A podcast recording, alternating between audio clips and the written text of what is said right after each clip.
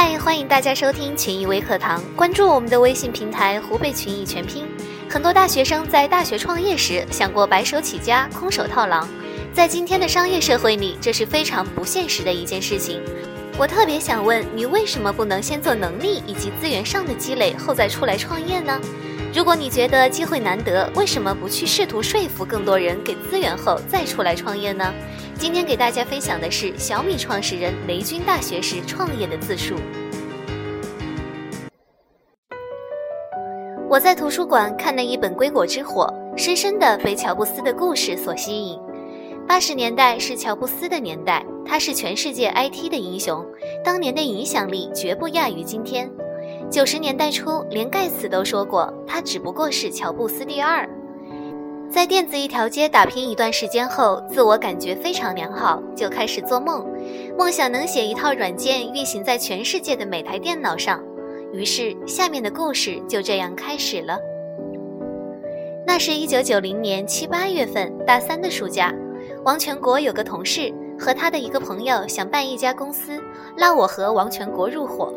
他们两人负责市场销售，我和王全国负责技术和服务，股份四个人平分。我和王全国对自己的技术是相当的自信，他们俩也对自己的销售能力非常的自信，好像天作之合一样。我们几乎没有什么犹豫的就答应了。我当时想，乔布斯、盖茨、戴尔就是大学创业成功的，那我为什么不可以呢？想到这些，顿时的热血沸腾，脑子晕晕的。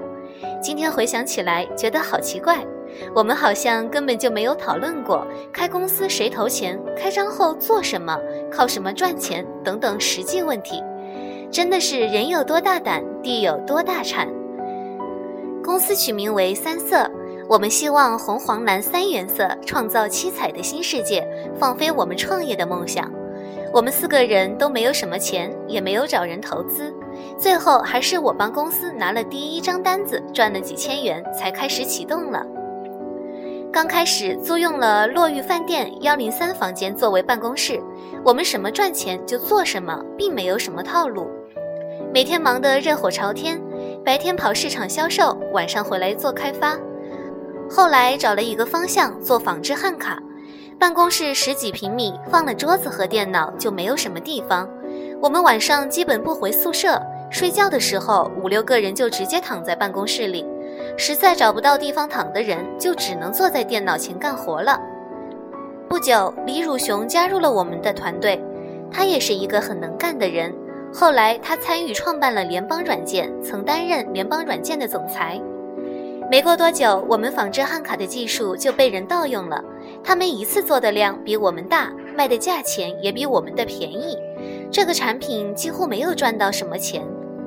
看起来我们的团队也很强大，公司人最多的时候有十四个人，业务的范畴也挺宽的，卖过电脑，做过仿制焊卡，甚至接过打字印刷的活儿。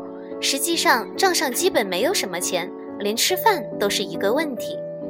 有个兄弟吹牛说他麻将打得好，自告奋勇去和食堂的师傅打麻将，真的赢了一大堆饭票钱。后来实在没钱的时候，我们就派他去打麻将赢饭票钱，我们就是这样过日子的。还有件很烦心的事儿，就是四个股份相同的股东到底谁做董事长，谁说了算？我当时二十岁刚出头，不想掺和这样的事情。但他们好几次把我从武大的教室里面叫出来开会，一开就是一个通宵。短短几个月的时间，董事长改选了两次，和所有的创业公司一样，中间还发生过好多好多的事儿。高涨的创业热情被残酷的现实一天一天消磨。我开始思考一个问题：作为一个大四的学生，我是否具备创业所需要的能力？琢磨了好几个晚上，我提出了散伙。那是冬天的一个星期天，大家同意了我和王全国的退出。我们分了一台二八六、一台打印机和一堆芯片，就这样离开了。虽然我们一起创业只有半年多的时间，但回想起来，过去的事情历历在目，觉得有一个世纪那么漫长。经过了创业的煎熬，回到学校，心里轻松多了。一个人走在武大的樱花路上，觉得阳光灿烂。我的大学创业过程就这样惨淡收场。我觉得人就是在挫折和失败中成长的。正因为这次失败，我对自己的能力有了清醒的认识，也为未来的发展做好了脚踏实地、一步一步干的心理准备。后来不顾一切地来到了中国 IT 的中心北京，闯荡京城的故事就这样开始了。